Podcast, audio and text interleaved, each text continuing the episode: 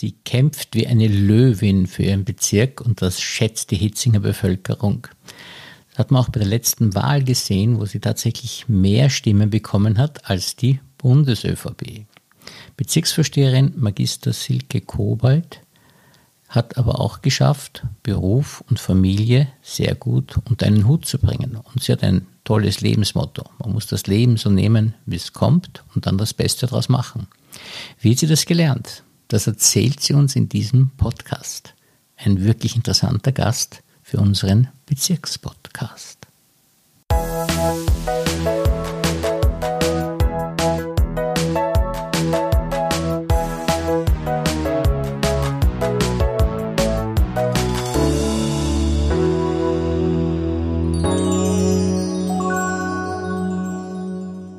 Herzlich willkommen, liebe Frau Bezirksvorsteherin, und vielen Dank, dass Sie sich für uns Zeit genommen haben. Sehr gerne, danke für die nette Einladung. Es freut mich sehr.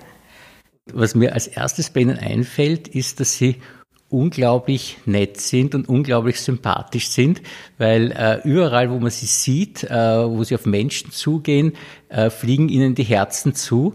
Und das drückt sich ja auch äh, bei Ihnen in den Wahlergebnissen aus, weil ich, äh, Sie sind ja mit Ihrem sensationellen Wahlergebnis im Bezirk äh, über der Bundes-ÖVP sogar, nicht? Stimmt. Ähm, ich denke, das liegt einfach daran, dass ich ein sehr positiver Mensch bin und äh, Freude am Leben habe und vor allem Menschen mag.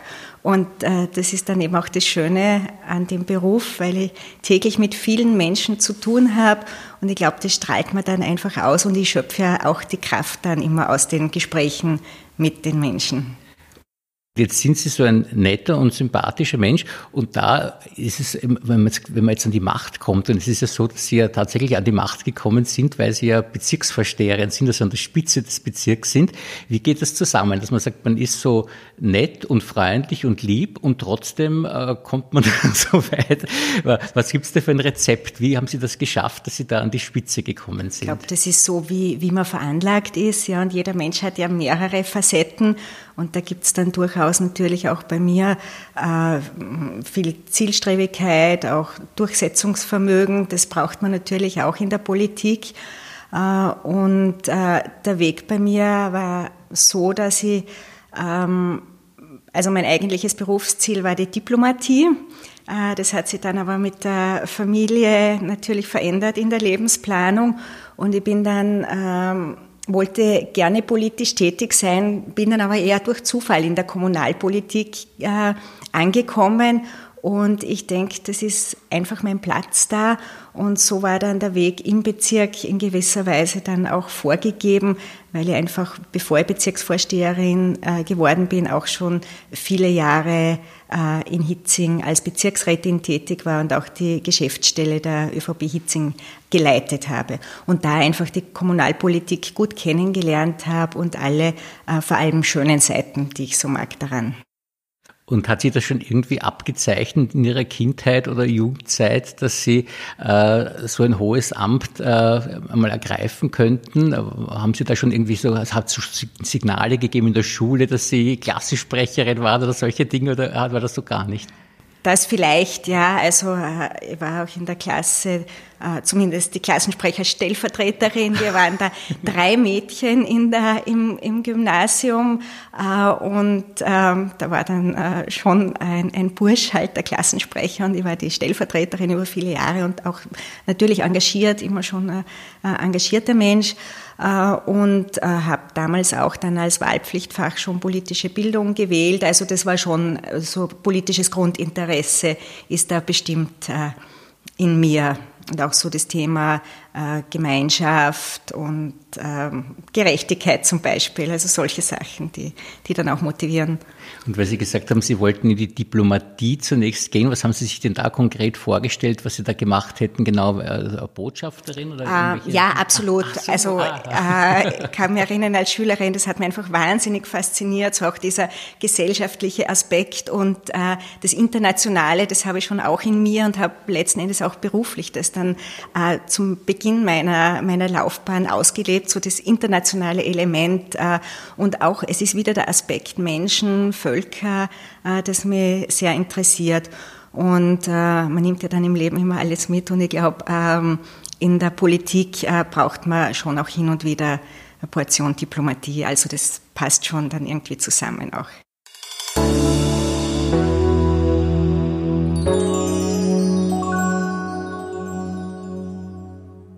Könnten Sie da Beispiele nennen, wie es im Bezirk ist? Weil äh, ich habe das Gefühl, es läuft auch in Hitzing sehr gut. Also auch den, die Zusammenarbeit, ich meine, ich weiß es jetzt nicht, ich habe nur, was ich aus Außensicht habe, die Zusammenarbeit mit den anderen Fraktionen und dass Sie sehr viel weiterbringen im Bezirk.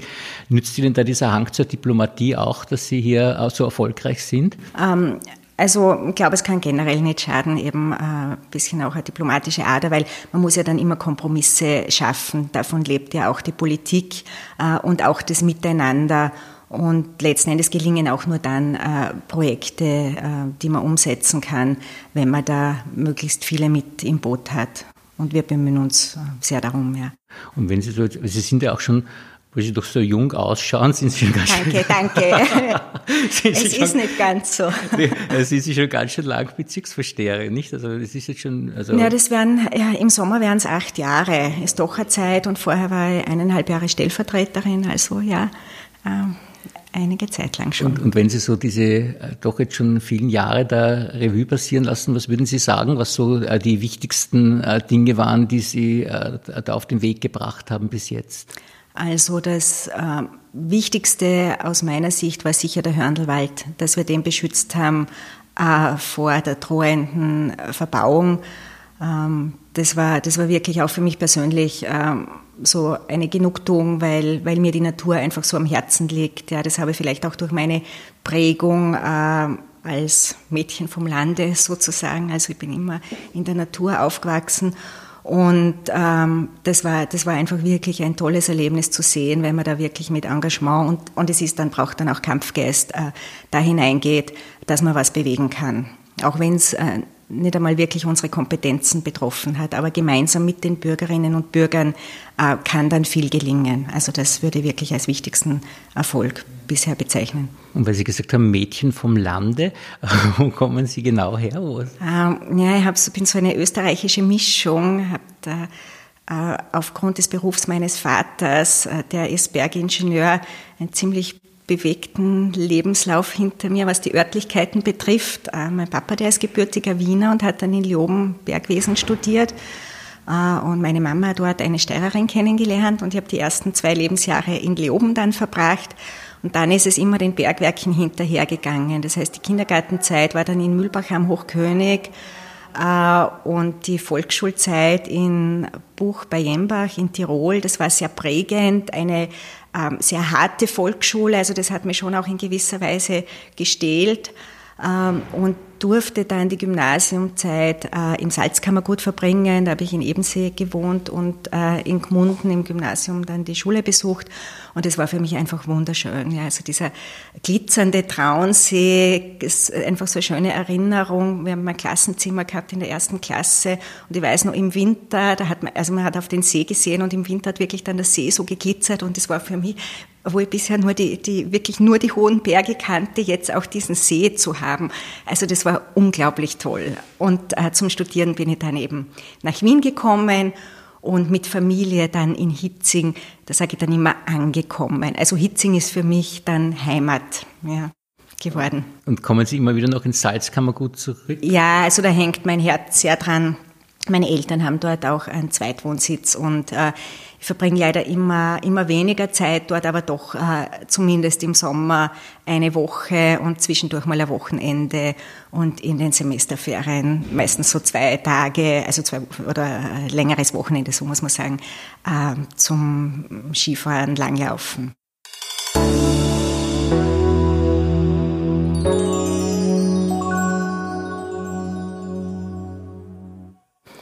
Diese doch einigen Ortswechsel, die Sie da als Kind äh, mitgemacht haben, hat Sie das irgendwie äh, unangenehm berührt oder haben Sie das mit einer gewissen Leichtigkeit genommen damals? Nein, Leichtigkeit war das nicht. Also ich kenne einfach das Gefühl, auch immer wieder herausgerissen zu werden und sich dann aber wieder woanders einzuleben. Und äh, man nimmt halt auch viel mit. Das sind einfach dann auch äh, schöne Erfahrungen Und äh, also ich denke, mir hat das in meinem Leben sehr viel geholfen. Und auch jetzt, ich bin einfach vielen Bundesländern in Österreich so verbunden. Man hat dann viele Kontakte, Menschen, die man kennt. Aber wie gesagt, ich kann auch gut verstehen, wie das ist, eben wenn man, wenn man wo neu anfängt.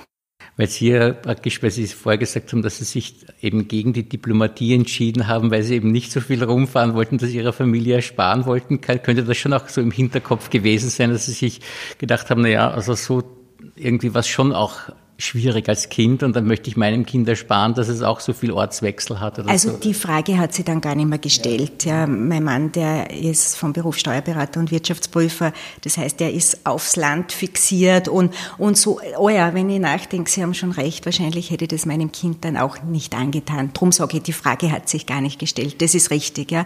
Das ist für mich selber, ich kann wirklich gut zurechtkommen äh, unter unterschiedlichsten Umständen und äh, und habe immer auch gerne Länder bereist, aber für die Familie hätte ich das dann selber nicht mehr gemacht. Es gibt, gibt, schon so Punkte, wo man sich im Leben entscheiden muss, eben doch mache ich was, was sozusagen für meine Karriere vielleicht interessant ist, aber für die ja, Familie ja. nicht so gut oder umgekehrt nicht. Und das haben Sie für ja, die Familie sich entschieden. Aber wo es offenbar auch ganz klar ist, mhm. wo man das vielleicht gar nicht als Entscheidung empfindet, sondern weil es so klar war. Also ich habe das nie hinterfragt in irgendeiner Weise, also mhm. das war einfach so, ganz logisch war das. das. Das merkt man auch bei Ihnen, dass Sie so in Ihrer Mitte sind. Also man hat nicht das Gefühl, dass Sie ein Mensch sind, der irgendwas bedauert, was er gemacht hat, sondern man hat das Gefühl, dass sie alles, was sie gemacht haben, eigentlich dann äh, in sich aufgenommen als richtig und es passt eigentlich alles für sie, so wie es jetzt ist. Sie, sie formulieren das sehr schön, aber so empfinde ich es auch. Ja. Also ich glaube, ich ruhe schon sehr in mir und ähm, nehme die Dinge, wie sie kommen. Bin ja, glaube ich, sehr anpassungsfähig wenn Menschen sich äh, diesen Podcast anhören, dann will man ja immer ihnen auch irgendetwas vermitteln. Könnten Sie äh, einen Tipp geben, wie das bei Ihnen so geklappt hat, dass Sie so geworden sind, wie Sie sind? Äh, gibt es da ein Rezept?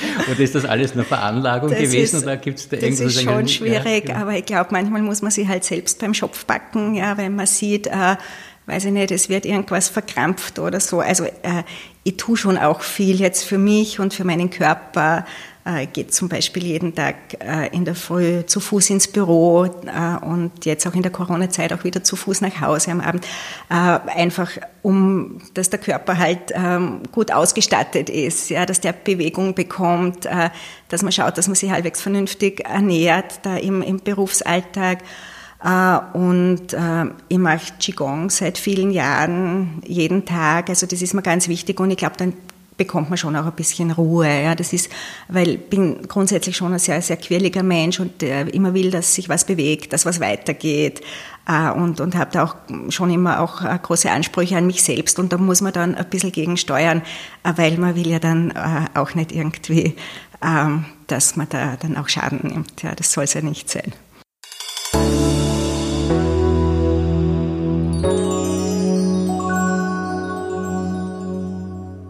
Der Beruf ist ja schon sehr fordernd als Bezirksvorsteherin. Ich glaube, da hat man ja den ganzen Tag über nicht viele Termine und da ist es dann wahrscheinlich sehr wichtig, dass man diese Methoden findet zum Runterkommen und äh also da bin ich überzeugt und das kann ich wirklich als Tipp auch jedem weitergeben, dass man dazwischen wieder mal innehält, äh, durchatmet, eine Tasse Tee trinkt, äh, wie auch immer. Ja, äh, da findet jeder für sich dann was gut tut, aber das muss einem, glaube ich, bewusst sein es haben ganz viele Menschen ganz herausfordernde Berufe, egal wo man tätig ist. Ja.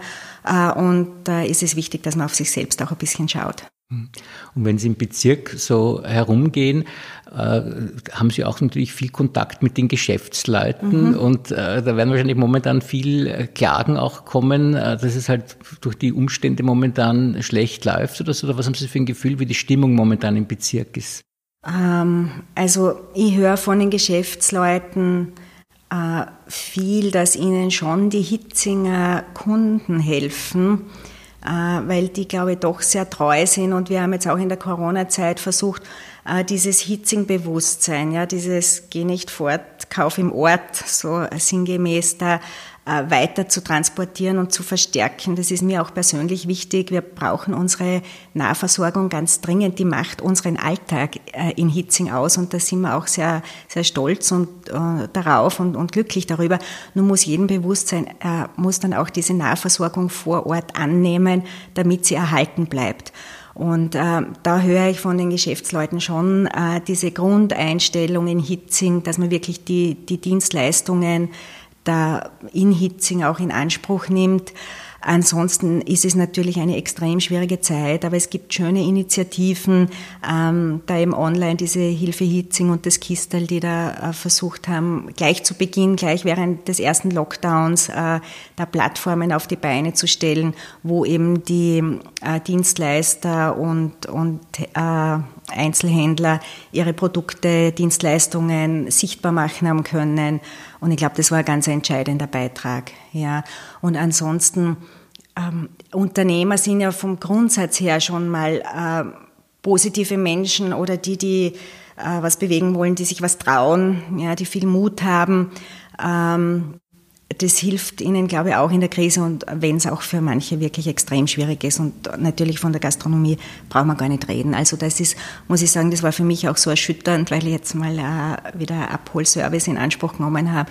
Und wenn man dann ein Lokal, das sonst immer voll gestopft ist, ja, und, und voll beleuchtet, wenn da plötzlich dann nochmal ein Kellner drinnen steht und, und einem, es ist dann auch allein, es ist weder Warteschlangen noch sonst was, ähm, da die Speisen mitgibt, das ist wirklich traurig.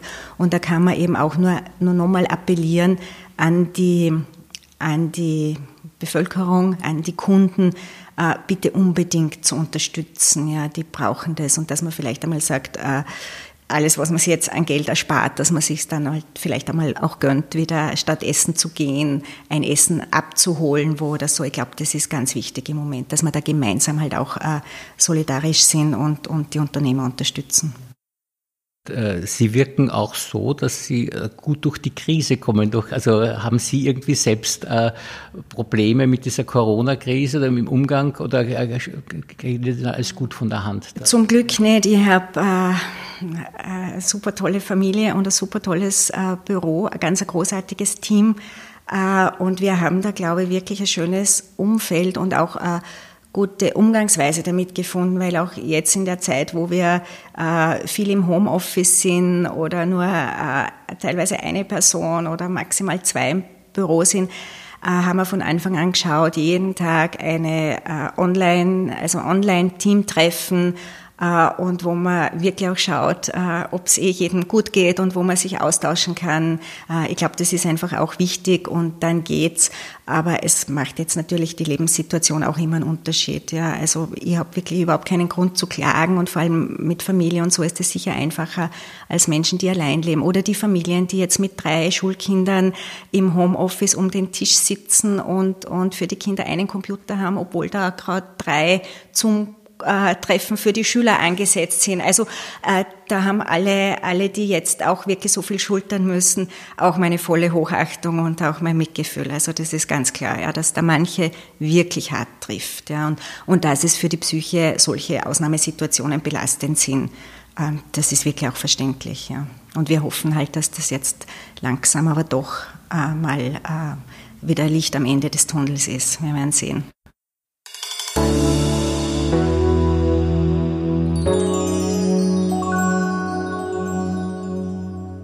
Und was sind so Ihre äh, äh, großen Pläne, die jetzt äh, anstehen, sozusagen, was jetzt in der nächsten Zeit, äh, was passieren soll im Bezirk in Hitzing? Also da gibt es einerseits äh, sehr schöne Projekte, auf die ich mich auch freue. Wir werden einen Generationenspielplatz errichten beim ehemaligen Fußballkäfig in der Adolf-Lorenz-Gasse, also in Althitzing und das auch mit äh, Einbeziehung der Bürgerinnen und Bürger machen, dass da, glaube ich, wirklich was Gutes zustande kommen kann, das viele Menschen nützen. Und gerade jetzt, wir lernen es auch in der Corona-Zeit äh, noch mehr, wie wichtig die Grünräume in Hitzing sind. Und da freut es mich, wenn wir da auch was neu gestalten können. Ähm, es werden nach großen Straßensanierungsprojekten äh, Baumpflanzungen in größerem Umfang erfolgen. Ähm, das ist mir auch persönlich ein großes Anliegen und freut mich, wenn man das erreichen kann.